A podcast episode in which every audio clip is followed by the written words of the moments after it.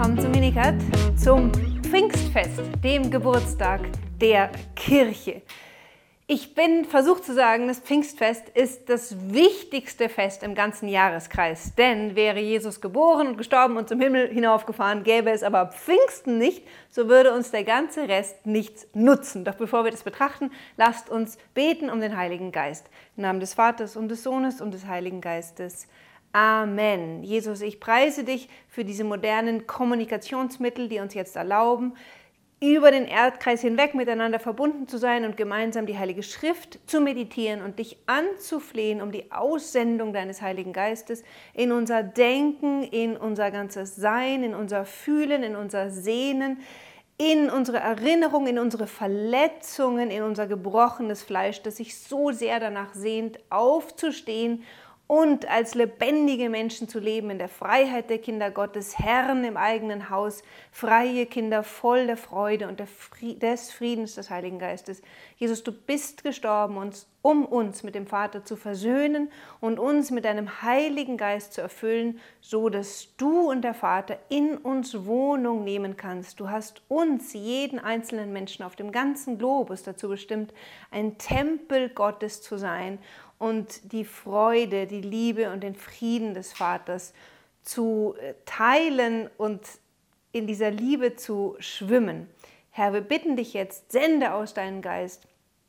Lass ihn wohnen in den Herzen aller Völker, damit sie bewahrt bleiben mögen vor Verfall, Unheil und Krieg. Möge die Frau aller Völker, die selige Jungfrau Maria, unsere Fürsprecherin sein. Amen. Im Namen des Vaters und des Sohnes und des Heiligen Geistes. Amen. Willkommen, Pfingsten. Also, worum geht es? Bis ich 28 Jahre alt war, nein 27, war mir ehrlich gesagt die Rolle des Heiligen Geistes im Leben der Christen nicht bewusst und deswegen auch nicht wirklich bewusst, was es eigentlich ausmacht, ein Christ zu sein.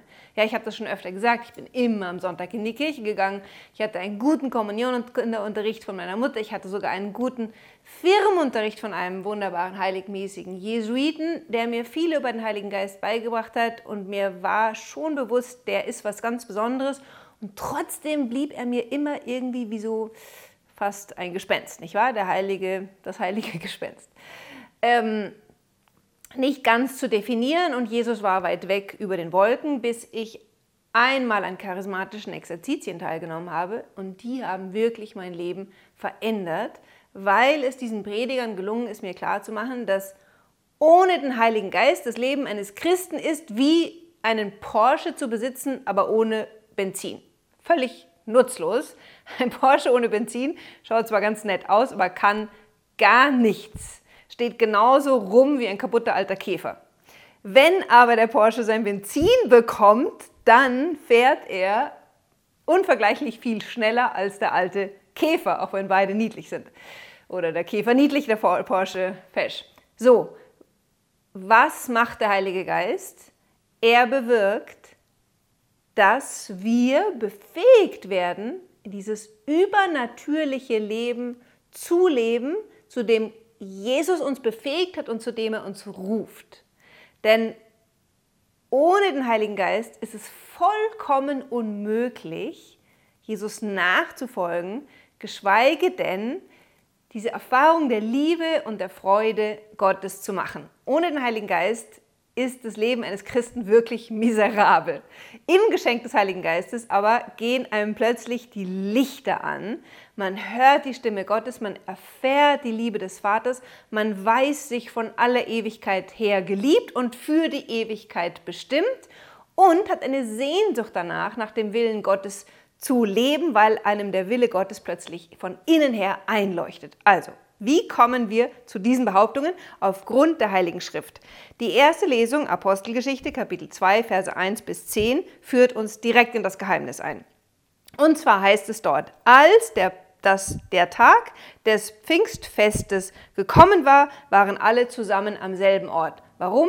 Weil Jesus ihnen bei seiner Himmelfahrt gesagt hatte, bleibt in der Stadt, bis ihr mit der Kraft der Dynamis aus der Höhe erfüllt werdet. Dynamis, da spürt ihr schon, das Wort kommt von Dynamit oder sagen wir, das Wort Dynamit kommt von Dynamis, also eine Kraft, die Felsen sprengen kann und noch mehr. Das ist das Wort, mit dem die Heilige Schrift, eins der Worte, eins der Bilder, mit dem Heilige, die Heilige Schrift den Heiligen Geist bezeichnet. Er ist die Kraft Gottes. Jesus sagt, bleibt in der Stadt, bis ihr mit dieser Kraft aus der Höhe erfüllt werdet.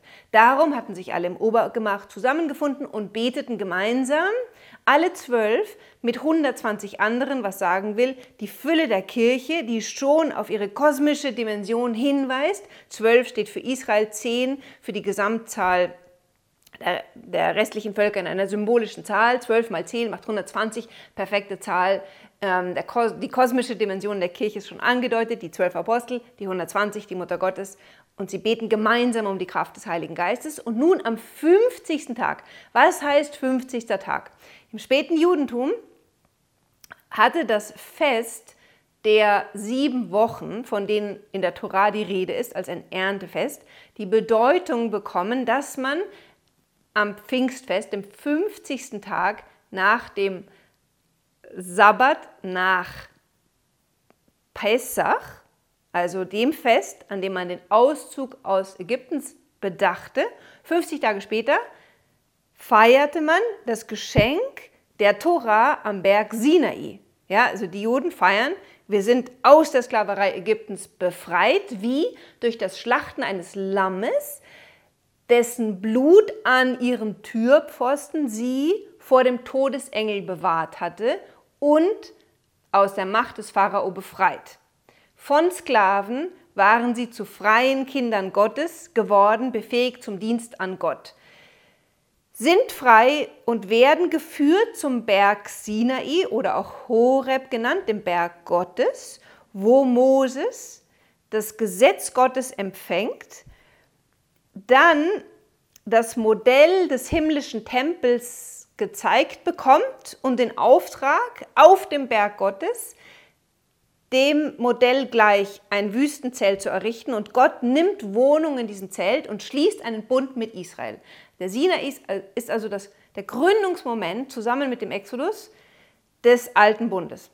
Und so wie wir jedes Jahr Ostern feiern und Pfingsten, feierten die Juden natürlich jedes Jahr das Pessachfest und dann 50 Tage später das Gedenken der Gabe des Wortes Gottes, der Offenbarung des Wortes und Willens Gottes, damit Israel, abgesondert von den Völkern, ein heiliges, priesterliches, königliches Volk sein konnte, Gott allein zu eigen und Gott in seiner Mitte wohnte.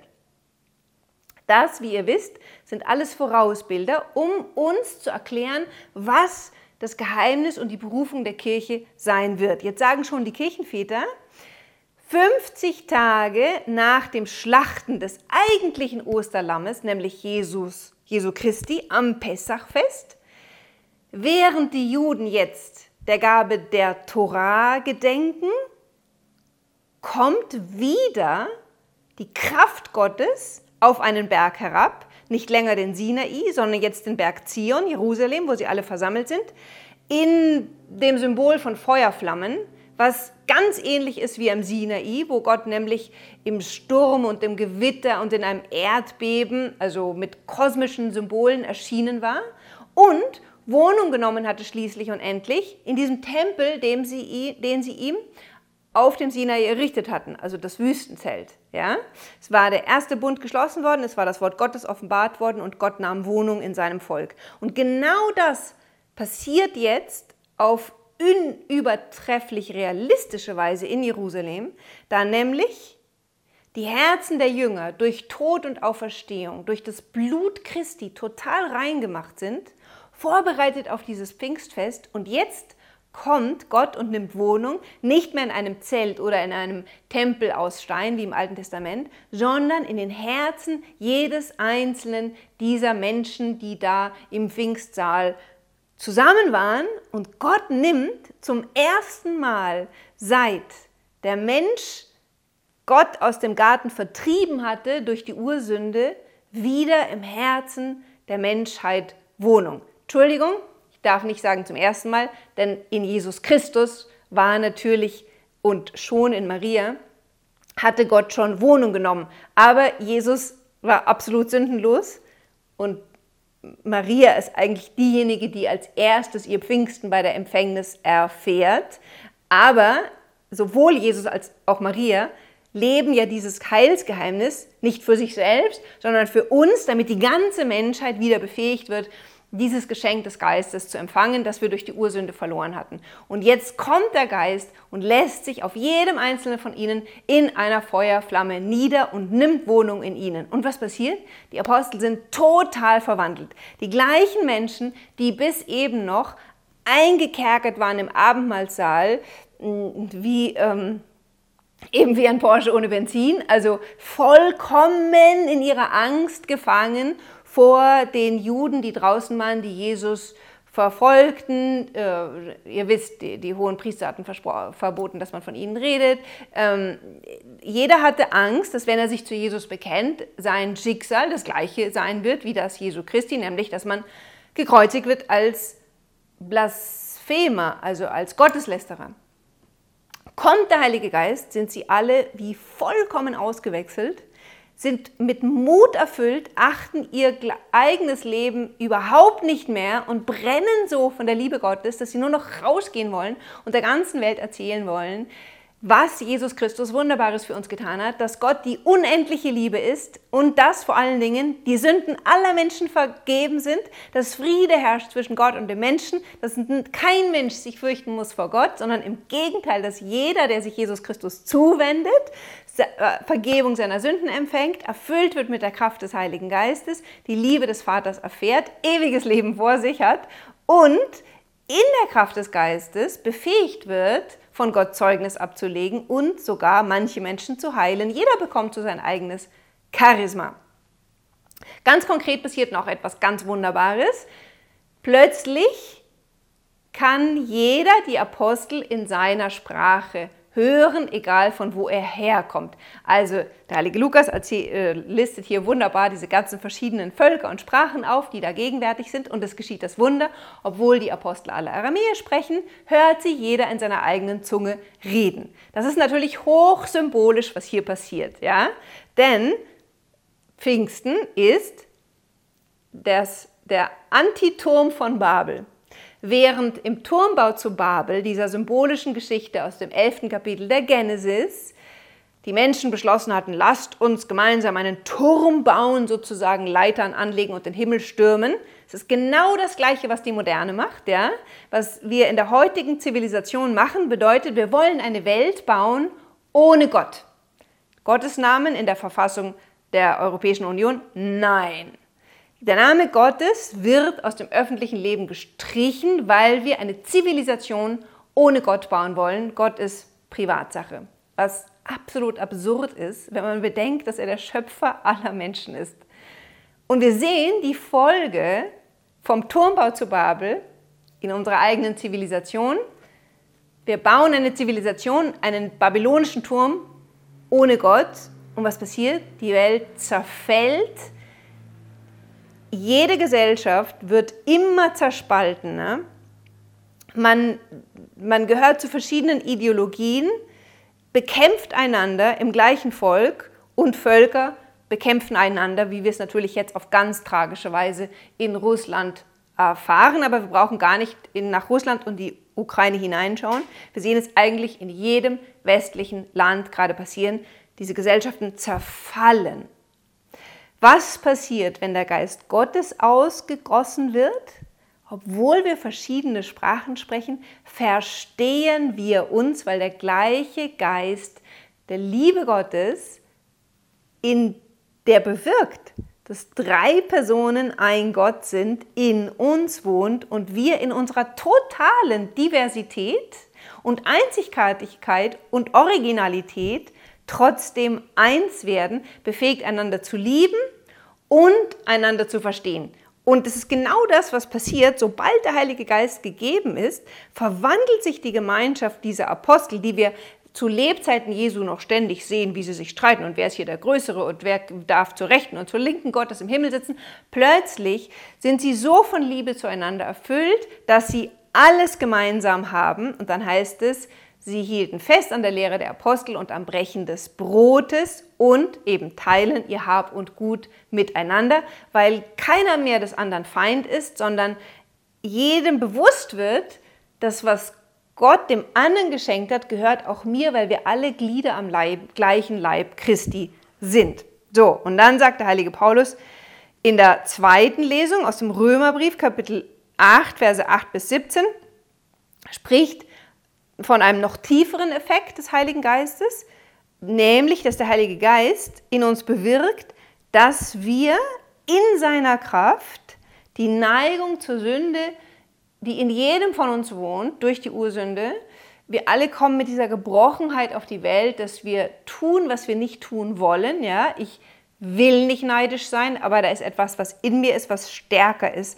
und mich zur Eifersucht, zum Neid treibt. Ich will, mich, ich will nicht lügen und doch erwische ich mich immer wieder dabei zu lügen. Ich will nicht habgierig sein und bin es trotzdem. Ich will nicht zu viel essen und nicht tue es trotzdem. Also man kann die ganze Liste durchgehen bis hin zu Abhängigkeiten, die in eine schlimme, tiefe Dunkelheit hinein äh. Äh, aber man kann auch bei leichteren Sachen bleiben. Ich will nicht schlecht über andere reden, ich tue es trotzdem. Überall erfahren wir, dass etwas in uns uns immer wieder ins Dunkle und ins Negative hineinzieht, durch das wir selber Spaltung in die Menschheit bringen, in unsere Gesellschaft, in unsere Familie, dass wir unfähig sind zu vergeben und dass wir in gewisser Weise zu Götzendienst, ja selbst zu Magie neiden. So, was sagt der heilige Paulus? Schwestern und Brüder, Wer vom Fleisch bestimmt ist, kann Gott nicht gefallen. Warum? Weil das Trachten des Fleisches sich gegen den Geist wendet. Das ähm, Trachten des Fleisches sind die Begierden, die uns von Gott wegziehen. Jetzt sagt der heilige Paulus, ihr aber seid nicht vom Fleisch bestimmt, sondern vom Geist, da ja der Geist Gottes in euch wohnt. Wer aber den Geist Christi nicht hat, der gehört nicht zu ihm. Klar, der, der Geist Christi ist das, was mich eins macht mit Jesus. Wenn aber Christus, Christus in euch ist, dann ist zwar der Leib tot aufgrund der Sünde, also dann erfahren wir zwar weiter diese Konkupiszenz, der Geist aber ist Leben aufgrund der Gerechtigkeit. Wenn aber der Geist Gottes dessen in euch wohnt, der Jesus Christus von den Toten auferweckt hat, dann wird er auch euren sterblichen Leib wieder lebendig machen. Damit ist zweierlei gesagt. Es ist der Geist Gottes, der, der Jesus von den Toten auferweckt hat. Ja, Jesus war Mucksemause tot, aber als der Geist Gottes auf ihn kam, hat er diesen toten Leib wieder lebendig gemacht. Und der heilige Paulus sagt uns hier, dass es der gleiche Geist ist, der uns einst die Auferstehung des Leibes schenken wird. Aber nicht erst einst, wenn Christus wiederkommt, sondern hier und jetzt schon bewirkt der Heilige Geist, dass neues Leben in uns eintritt und wir durch den Geist bewegt werden eben die Werke des Fleisches zu besiegen. Also, wenn der Geist dessen in euch wohnt, der Jesus von den Toten auferweckt hat, dann wird er, der Christus von den Toten erweckt hat, auch eure sterblichen Leiber wieder lebendig machen durch seinen Geist, der in euch wohnt. Deshalb sind wir nicht dem Fleisch verpflichtet, Brüder und Schwestern, so dass wir nach dem Fleische leben müssten, also dass ich einfach meinen Begierden folge, meinen Abhängigkeiten ausgeliefert bin, denn wenn ihr nach dem Fleische lebt, dann müsst ihr sterben. Die Folge der Sünde ist der Tod, auch Paulus Römerbrief. Wenn ihr aber durch den Geist die sündigen Taten des Leibes tötet, werdet ihr leben. Das ist ein Kampf, in dem der Christ bis zum Ende steht, den der Herr uns aber in gewisser Weise schenkt, um siegreich zu sein. Selbst, es gibt uns unsere Würde zurück, unsere Freiheit, mit der Kraft des Geistes in diesem Kampf als Sieger hervorzugehen.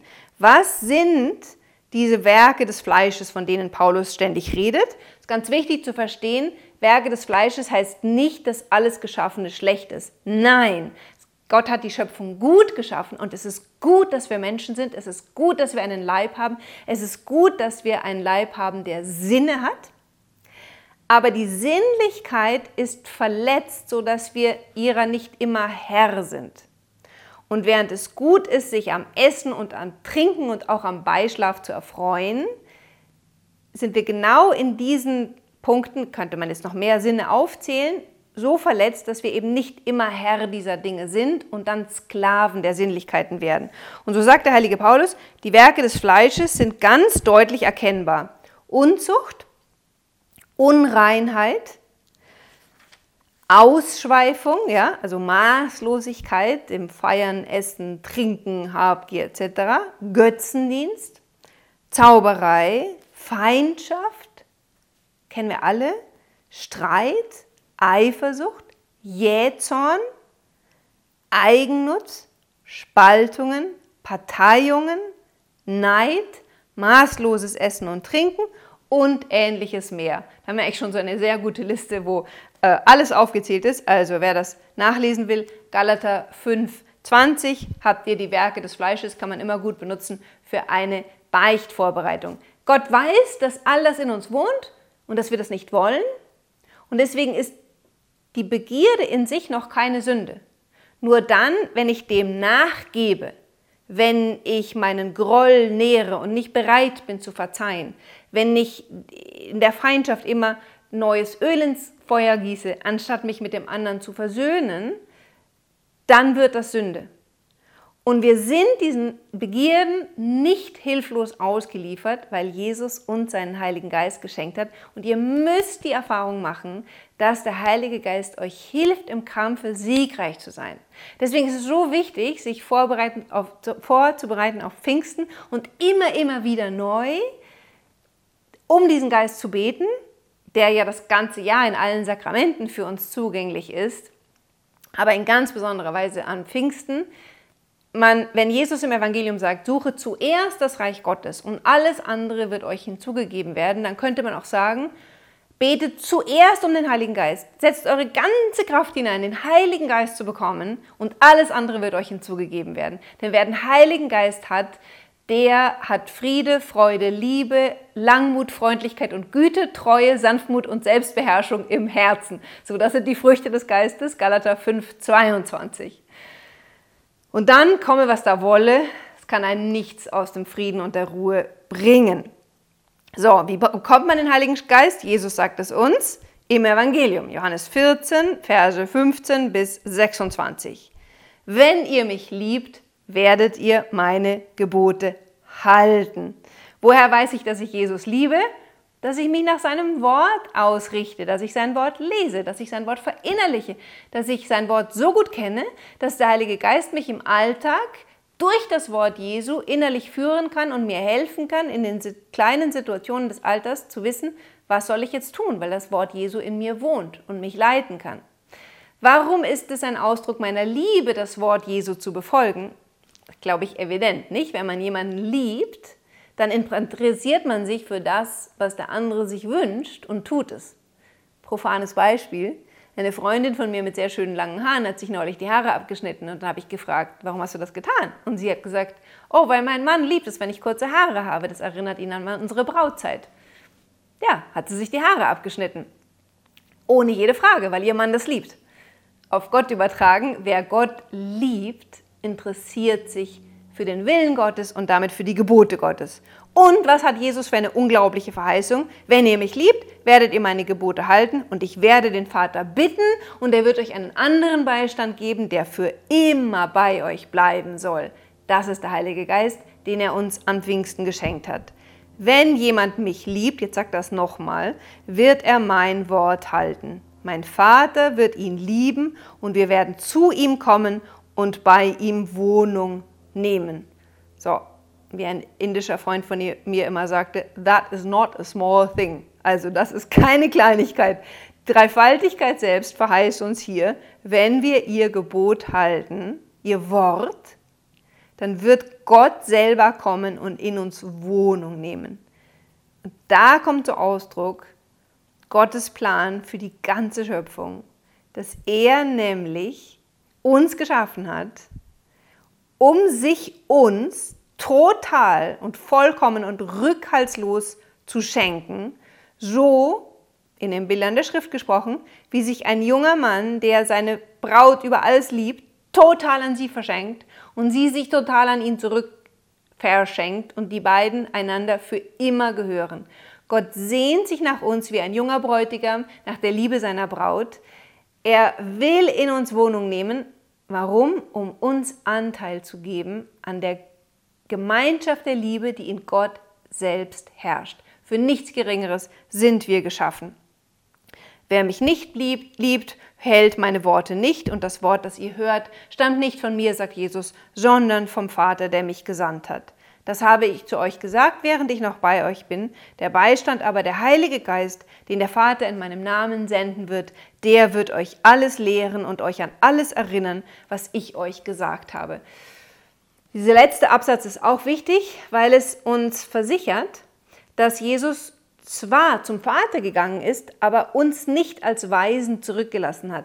Jesus ist im Heiligen Geist zurückgekommen, lebt in seiner Kirche führt seine Kirche durch diesen Geist und macht das Wort, das er vor 2000 Jahren gesprochen hat, nicht nur für uns lebendig, sondern führt uns durch den Geist auch immer tiefer, tiefer in die Bedeutung dieses Wortes hinein. Ja, so dass wir einen Vorteil haben, sogar den Aposteln vor 2000 Jahren gegenüber, weil er zu ihnen gesagt hat, noch vieles hätte ich euch zu sagen, aber ihr könnt es jetzt nicht tragen. Der Heilige Geist aber wird euch an alles erinnern und euch ähm, alles, äh, alles lehren, was ich euch gesagt habe. So sehen wir, dass die Kirche im Laufe der 2000 Jahre durch viele Heilige immer tiefer in das Geheimnis Gottes eingedrungen ist und wir Praxisen entwickelt haben, die man vor 1600 Jahren noch nicht kannte, wie zum Beispiel jetzt die Verehrung des unbefleckten Herzens Mariens oder die Anbetung, die sich auf der ganzen Welt ausbreitet, dass wir verstehen, bis zu welcher äh, äh, Dimension die Gegenwart Jesu in der, An in der heiligsten Eucharistie für uns gegenwärtig ist, er sich danach sehnt, dass wir ihn anbeten, dass wir bei ihm sind, damit er sich mit unserer uns mit seiner Liebe erfüllen könnte und so weiter und so weiter. Also die ganze Entwicklung der Lehre der Dogmen zum Beispiel. Ja? Das heißt nicht, dass wir plötzlich irgendwelche neuen Offenbarungen bekommen. Nein, es bedeutet aber, dass das, was, der, was die Kirche schon seit 2000 Jahren weiß, immer tiefer verstanden wird und wir immer tiefer in das Geheimnis Gottes eingeführt werden und es von daher auch keinen Bruch geben kann. Und noch was Wichtiges kommt, ist in diesen Zeilen enthalten, nämlich das, was wir nennen den Sensus Fidelium, also den Glaubenssinn. Wir dürfen vertrauen, dass wenn wir ein Leben aus den Sakramenten führen und uns wirklich bemühen, nach dem Willen Gottes zu leben und Menschen des Gebetes sind, dass der Heilige Geist uns innerlich lehrt und führt. Und zwar so, dass der heilige Johannes sogar im ersten Johannesbrief sagt, ihr müsst euch von niemandem belehren zu lassen, denn ihr habt die Salbung des Herrn. Wer tief im Glauben verwurzelt ist, hat ein Gespür für das, was von Gott kommt und das, was nicht von Gott kommt. Also er hat ein Gespür für die Unterscheidung der Geister und er hat ein Gespür für das, was mit dem christlichen Glauben vereinbar ist und das, was mit dem christlichen Glauben nicht vereinbar ist.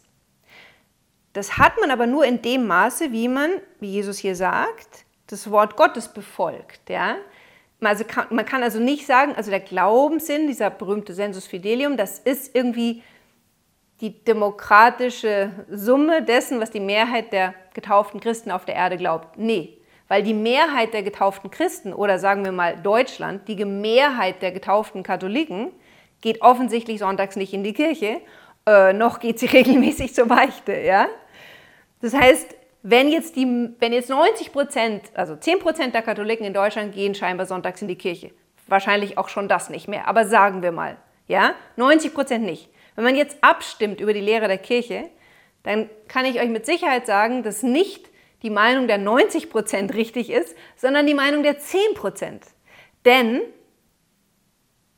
um den Sensus Fidelium zu haben, den Glaubenssinn zu haben, muss man mit Jesus verbunden sein und ein Leben aus dem Glauben führen, ein Leben aus der Eucharistie, indem man ihn wöchentlich empfängt und regelmäßig in der Beichte sein Leben neu auf das Wort Gottes ausrichtet. Dann dürfen wir vertrauen, was Jesus gesagt hat. Dann werden der Vater und ich kommen und bei ihm Wohnung nehmen und dann wird euch der Heilige Geist alles lehren. Und letzter Punkt, das soll uns auch ein Trost sein, denn viele einfache Gläubige lassen sich oft durcheinander bringen und denken, naja, ich habe ja nicht Theologie studiert und deswegen wahrscheinlich haben die Herren Professoren, die plötzlich erzählen, dass alles ganz anders ist, als wir das im Kinderkatechismus gelernt haben, recht. Nee, keine Sorge. Die Theologen sollen studieren, um den Glauben der Kirche tiefer zu verstehen und den Menschen erklären zu können. nicht um ihn neu zu erfinden oder irgendwie zu verbiegen. Wenn ihr in eurem Herzen spürt, was der Heilige Geist der Kirche offenbart hat, ist wahr, was das Wort Gottes ist wahr, dann lasst euch von keinem Theologen dieser Welt durcheinander bringen oder verwirren, auch von keinem Priester und keinem Bischof. Denn was zählt, ist das Wort Gottes. Jesus hat gesagt, Himmel und Erde werden vergehen, doch mein Wort wird nicht vergehen. Und die Lehre der Kirche, auf die ihr euer Leben bauen könnt wie einen Felsen. Denn das ist die Lehre, die der Heilige Geist über 2000 Jahre durch die Heiligen geschenkt hat und uns, und uns ja, geschenkt hat, um das Wort Gottes tiefer zu verstehen. So, jetzt noch ein allerletztes. Wenn ihr am Sonntag in die Heilige Messe geht, dann geht voller äh, Sehnsucht und Erwartung. Geschichte von der ähm, Adrienne von Speyer habe ich schon mal erzählt, die am Pfingstsonntag in die Heilige Messe ging. Es war eine Schweizer Mystikerin und die sah plötzlich Tausende von Feuerflammen die Kirche erfüllen. Aber nur auf ganz wenige Menschen konnten sich diese Feuerflammen niederlassen, geschweige denn in sie hineingehen, weil die allermeisten Menschen in der Kirche keine Erwartung hatten und damit der Heilige Geist keinen Landeplatz. Ihre Herzen waren verschlossen. Wenn ihr das Video rechtzeitig seht, geht vor Pfingsten noch zur Beichte, bereitet euer Herz vor und erwartet vom Herrn eine neue Ausgießung des Heiligen Geistes am Sonntag. Beten wir darum, beten wir um eine beständige neue Ausgießung des Heiligen Geistes auf die Kirche, nicht nur an diesem Sonntag, immer zu auf den Heiligen Vater, die Kardinäle, die Bischöfe, alle Priester, Diakone, alle Ordensleute, alle Laien, jeden vom Papst bis zum kleinsten getauften Baby, flehen wir die Herabkunft des Heiligen Geistes, denn nur er kann uns erleuchten, nur er kann uns vereinen, nur er kann uns das Wort Gottes äh, lebendig machen, es verstehen lassen und auch die Kirche wieder zum Licht für die Welt machen. Komm, Heiliger Geist, komme auf die Fürsprache des unbefleckten Herzens Mariens. Amen.